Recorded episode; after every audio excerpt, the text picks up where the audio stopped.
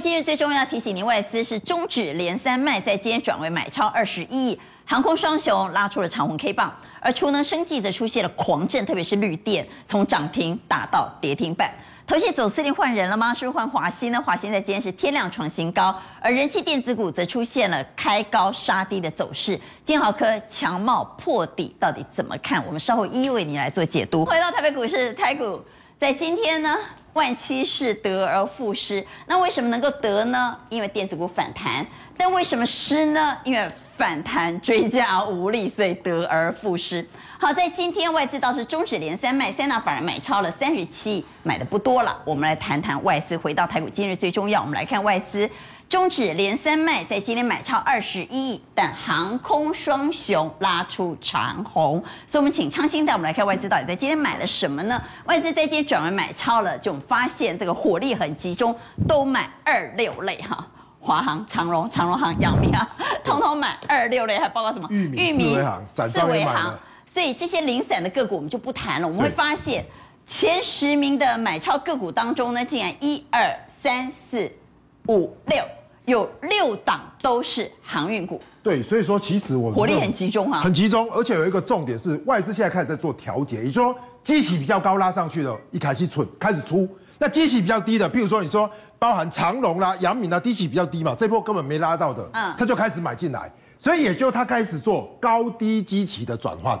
那我给投资朋友一个想法，就是说，如果是这样的话，短期来说他真的没有那么看空啦，他如果看空就是全部都卖了嘛。哦他开始做基期的转换，所以这边我认为是一个高低的价差，所以开始做一个所谓的换股的动作。那我们是不是也要跟随外资的脚步，把资金集中在二六类呢？对，我觉得是哦。为什么？因为一个族群如果通通都买，表示外资会连续买。那今天是第一天买，他不可能今天买完全部明天都卖出来了吧？是。那表示这样的话。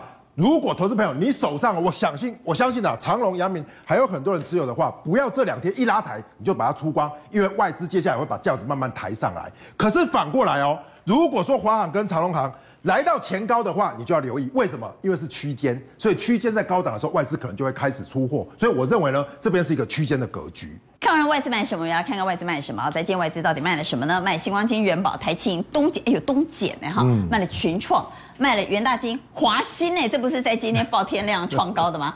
卖了元大金、华新、台新金、鸿海、宏基，所以我们能不能找到外资最近会卖的股票，到底分什么样的脉络？对，所以同样的刚才的逻辑，涨多的区间高档的，它就获利了结，不是不好，获利了结先出一趟，所以表示说大盘如果没有大方向，它就这边上下其手。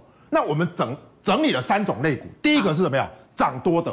啊，涨多的，它短线上会先卖一趟。对，刚才阿关也说，华兴这个带量创高，对啊，创高没有不好啊，很棒啊，先出一趟。那这种它会先出一趟，会先出一趟。可是上升趋势还在往上，所以，投资朋友，你如果买在中档的，你不一定要跟着它出来，因为你出你就没赚钱。总来总去，总来总去嘛。这个趋势还是往上的，它只是趋势往上，它先出一趟。可是一定要特别留意的是多转空的，啊，比如说中间中间这一块要特别留意，为什么？因为大家都觉得金融股很好，可是上一波你可能没跟到，但是外资已经拉了哦，而且是从低档拉上去之后开始破线破价，翻空了。对，这叫破线破价，而且破了月线，那往季线去做靠拢。这新光金更是月季线都破，外资又卖的状况下，今天卖超的前几名都是这两个嘛，特别留意这个，你就不可以再逢低承接。那最后可能不计价卖出，不计价卖出的，尤其很多人，我最近一直听到很多人说啊，面板面板好不好？你看它好不好？外资在卖，在两条线之下就不好。你要买一定要至少要站上去啊！外资在卖，今天群创有的，有的怎么办呢、啊？如果就不计价卖出吗？没有啦，没有，当然不是啦。但是呢，你不用想太多了，弹起来碰到这两条线，一定要先减码。假设呢，至少月季线站不上的话。有可能会反弹，可是不太可能反多，所以我认为外资在卖超的状况下，大家还是要留意外资的持续的动作。我们回到台股，今日最重要带你来关心的是，刚刚谈的是外资，我们现在来谈谈投信或者是一些主力非常喜欢锁码的储能、生技和绿电股，在今天出现了大震荡啊，特别是绿电今天涨停变跌停，行情到底结束了没有？稍后要来谈谈投信，所以请正华带我们来看这些大震荡的个股，在今天都爆出天亮哎。好，那这个当然就是说可以从几个股票看出来，包括这个绿能的部分，那当然包括这个绿电哈，这个市场上比较热门的一档股票。那其实它这个是做这个有点类似资源回收，不完全是大家印象中的那种绿电哦。但因为市场上很多人喜欢去锁码它从。大涨到跌停板，对，这个振幅非常之大，非常的大，所以这个高档已经有一些出货的迹象。哦、那我们来看到刚才画面这几个，大家稍微跟各位讲一下，这个信辉哦，昨天生气很热嘛，有一点跟风，但这一次的生气其实主要还是要涨那个检测试剂啦，啊，所以这个来讲的话有点跟风，所以。这个像汇光的话，它这个涨多有点在震荡嘛。那今天东检也看到震荡，所以上面这三档可能要稍微小心一点。小心的是要避开了。对对对，要开始。行情结束了吗？呃，有一点在这个地方会开始高档震荡，有结束的风险。但是如果你这个地方看这个政策的股票，包括像上尾投控这标准的绿能哈，或者是说像宝林，或者是说瑞基哦，这种是属于相对来讲比较相对正规的检测试剂，还有机会。因为很多人没有搞清楚一件事，就检测试剂它真正厉害是在它四月营收，它的王牌。要到五月十号才让你知道哈，所以这个部分大杀下去以后，还会有拉上来的机会。不过其实很多人其实没有搞清楚，对，就是在这个地方上上下下冲洗的时候，常常会赔到钱。那我们担心的是，为什么会爆天量呢？是不是当冲太多了？对，当冲有点多。那像我们刚刚讲的说，这个信辉，这这个就是怎么样呢？就是说大家已经看生气很热。他也不知道要买什么，就跑去买低基期的信汇，就有点这种类似的现象。或者说他绿电，你看有锁码的迹象嘛？前一阵子在这个分盘交易的期间，因为筹筹码已经洗干净了，所以这两天被锁码以后，它就连续跳空做出上涨。那今天的话，肯肯定这个高档有人爆量在这边出货，所以这个就是表示说筹码已经相对有点乱掉了。好，所以要特别小心了。对，这个盘真的很难做哦。我们在今天同样的要来检视。一个真实的个案啊，这个个案是一位洪小姐，我们来看看洪小姐的对账单，来告诉她她现在该怎么办。好，洪小姐呢，以前自己是做会计的，小孩越来越大之后，她就想说，我来做做股票赚钱，来想换一间房子。三年前她开始做股票，本来做得很顺哦，曾经从三百五十万赚到将近五百万，也就是说她赚了一百五十万，但。最近就惨了，今年了哈，我相信特别是今年，今年就惨了。今年很多股票他都套牢，套牢之后呢，他就在加码，他又找了三百多万资金补进来，换句话，他已经用了六百多万的本金了哈。他喜欢怎么操作呢？跌的时候继续加码，前两年这个策略都是 OK 的哦，但到今年不知道怎么搞的，越摊越平啊，跌的时候加码就越摊越平。我们来看看他的股票，好吧？我们来看看他现在手上有的持股有四维航。联电、华邦电、台新金、长荣、A B C K Y 还有人保，其实大部分都是热门股。对，通通都套牢。现在它的损益是账上损益是亏九十一万一千两百三十八，怎么办？好，那这个其实我辅导这个投资人已经二十几年，这一看我就知道他是什么什么样的风格。首先呢，我们要讲一件事情，就是说不可能有什么人每一只股票都赔钱。你再怎么奶油桂花手，你总是做错会对一次。那他是不是赚的已经卖掉了？对，阿国你讲的太好了，他一定就是赚的先卖，对不对？一定是赚的先卖嘛，所以他就把赚的先卖。所以像这个四维行，他应该不是，他这个应该不是只有两张，我相信他本来可能有八张或十张，他把成本低的先卖掉嘛。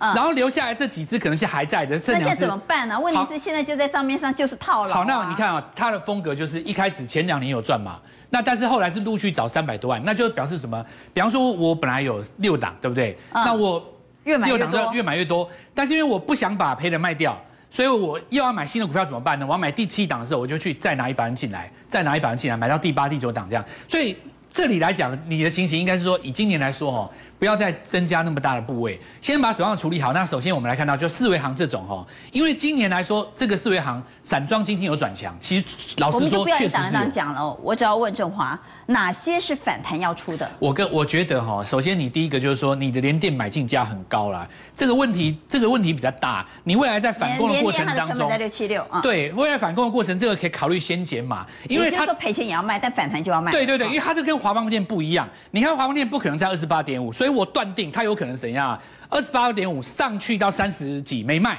下来就报到现在。就人有一种心态，就是说啊，你叫我卖，我赚二十万的时候我都没卖。华邦现在我才更不要卖。今天收盘二七点四七十，差不多嘛。附近要不要卖？所以这两个反弹先卖。好，华邦电和联电反弹先卖。对，那这个 A B C 还可以长报的呢？续报的，我认为就是说四维航。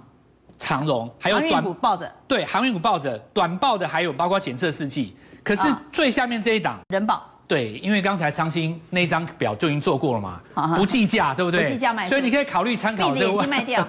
那金融股呢？金融股的台新金，金融股还有机会啊，因为它张数不多。我收盘价一九点四，对，小套，嗯。这个金融股你等一下，等就是说今年不会只升息一次嘛。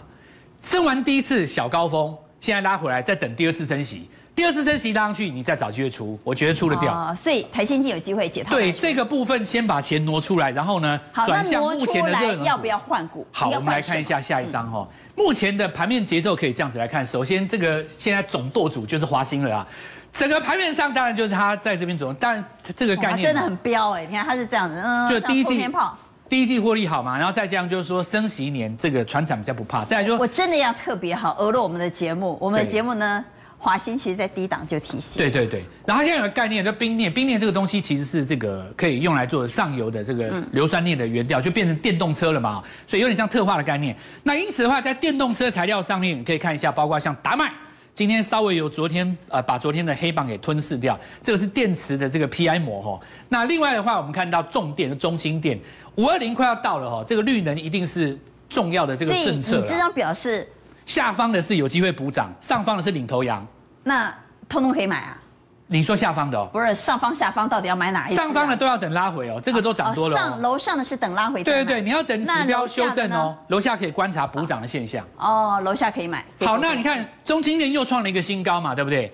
那其实接下来我觉得可以看这张股票叫广定，这张股票其实我们可以用这个电脑来看一下。好，我们来看一下嘉实哈。首先我要讲哦，就是说这个尾盘拉到涨。对对，你看你看它拉远一点。首先我要讲一下，就是说不管你是风力发电。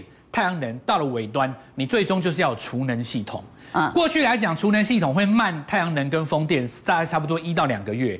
以现在来讲，因为安吉、元晶都上去了嘛，中心电也上去了。你看它这个储能系统拉回来打右脚，已经打了大概差不多三到四个月，几乎已经快要半年没有涨。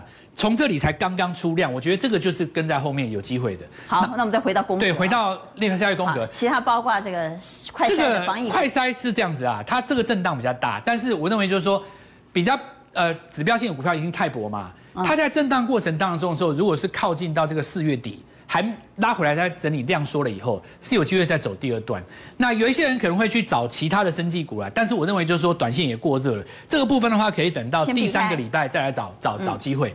再来的话，就是车用电子嘛，车用电子，同志这次破底翻，对不对？你看，从这个地方，虽然说这个昆山厂哦，上海有停工的问题，它还是没有跌下来，真的很强哦。我觉得大家可以去观察车用 MCU，你看新唐今年委屈了吧？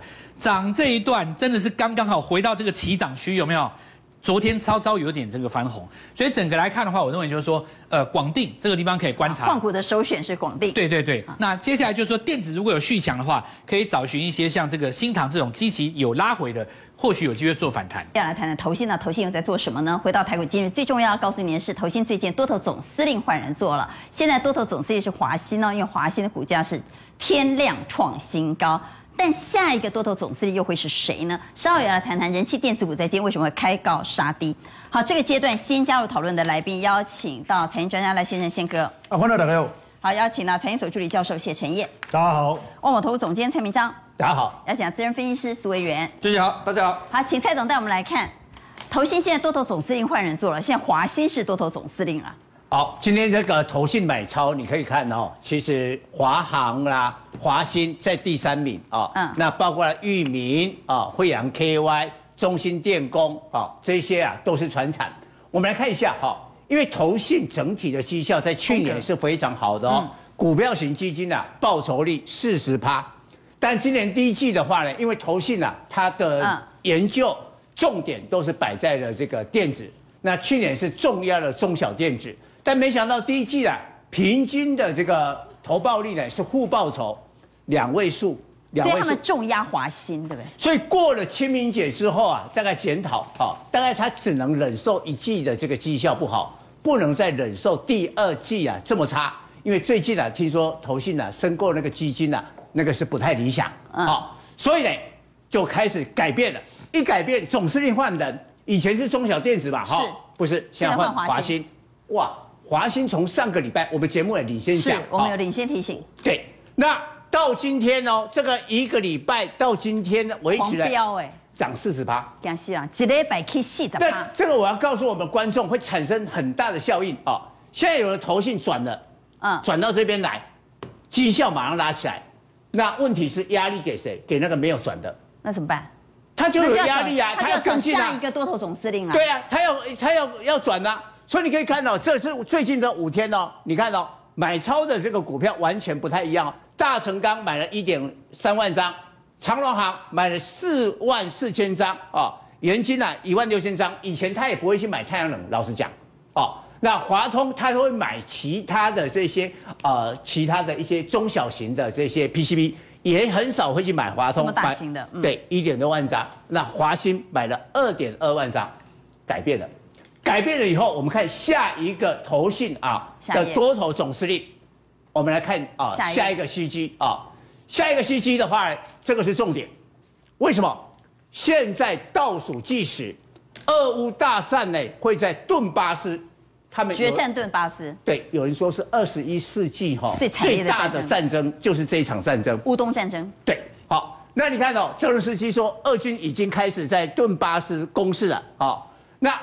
这个现在要大战了，国际的金融市场你会抢什么？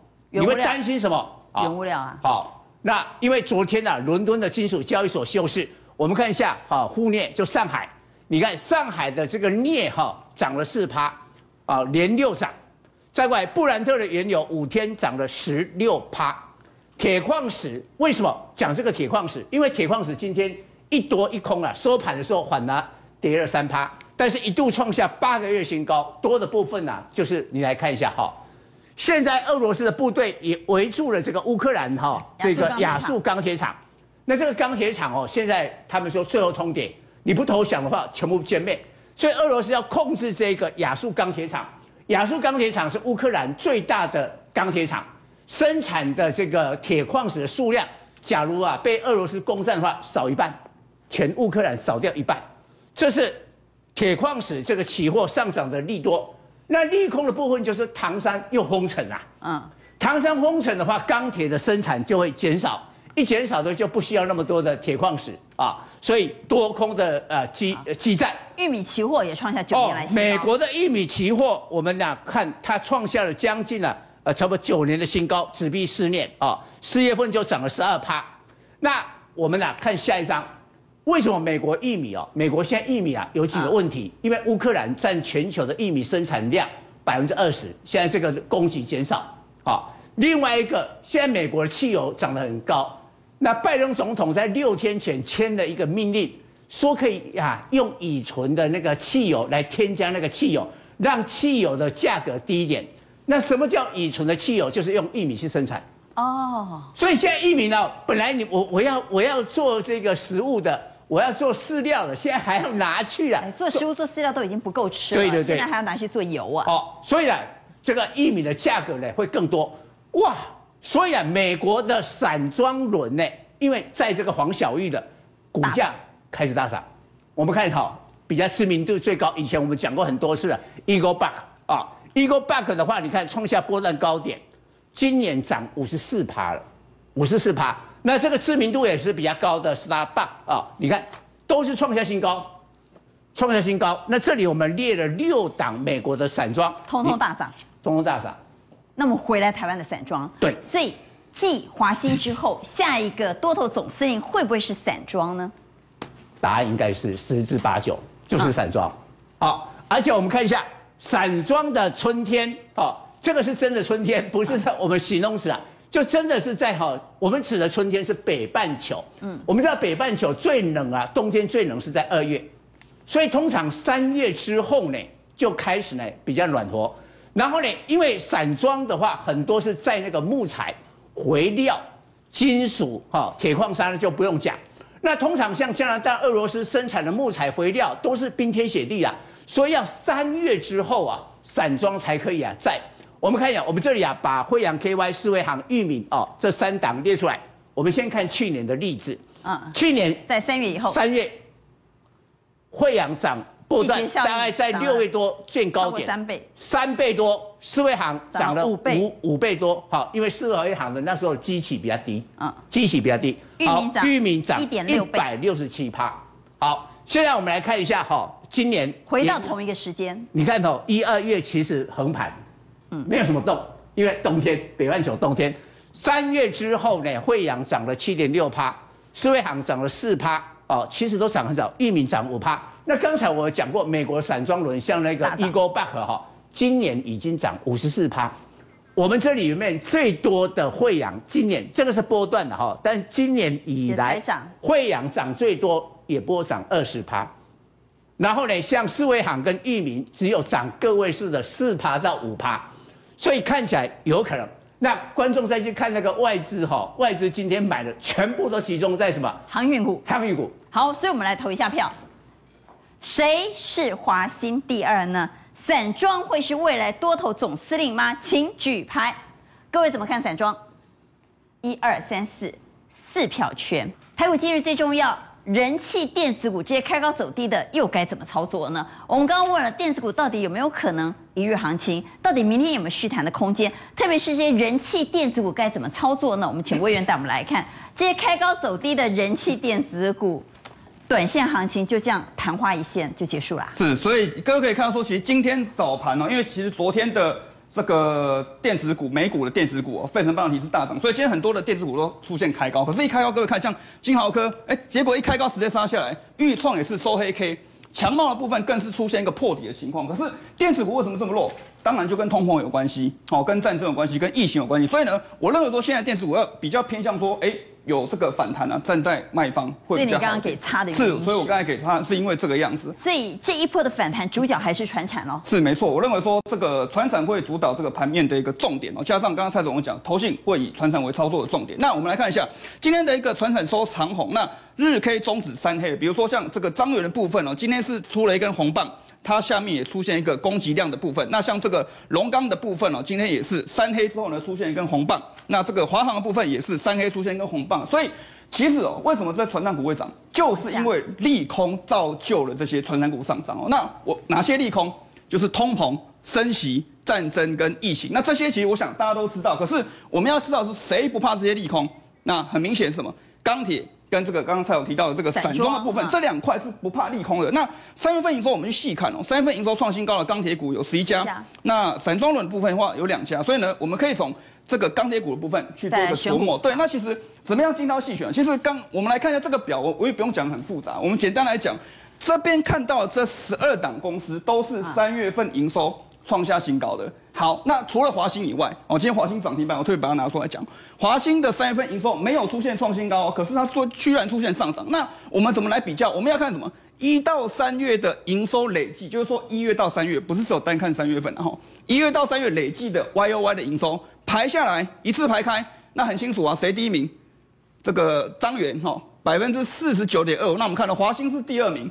四十七点五二，所以呢，张元的年增率，对，它是排第一，对，所以一到三月的，排第二，对，华兴排第二。那量增比就是说今天的成交量，因为今天有一些电子这个钢铁股量是比较缩的，可是呢，华兴出现出量增加百分之三十的一个量，那张元是出现增加一倍的一个量哦。各位可以看到说，很多的一个钢铁股其实今天的量是稍微比较缩的，反而是张元跟华兴量出现。好，接下来重点哦，库存股本比。那为什么讲库存股本比？因为大家都知道，其实铁矿砂跟这些钢铁都出现上涨，所以谁有比较多的库存，那它能够利差就比较大，对，利差然后贡献它的 EPS。可是我们不能单单只看它的库存了，为什么？因为股本大的公司它库存会比较多嘛，所以要什么？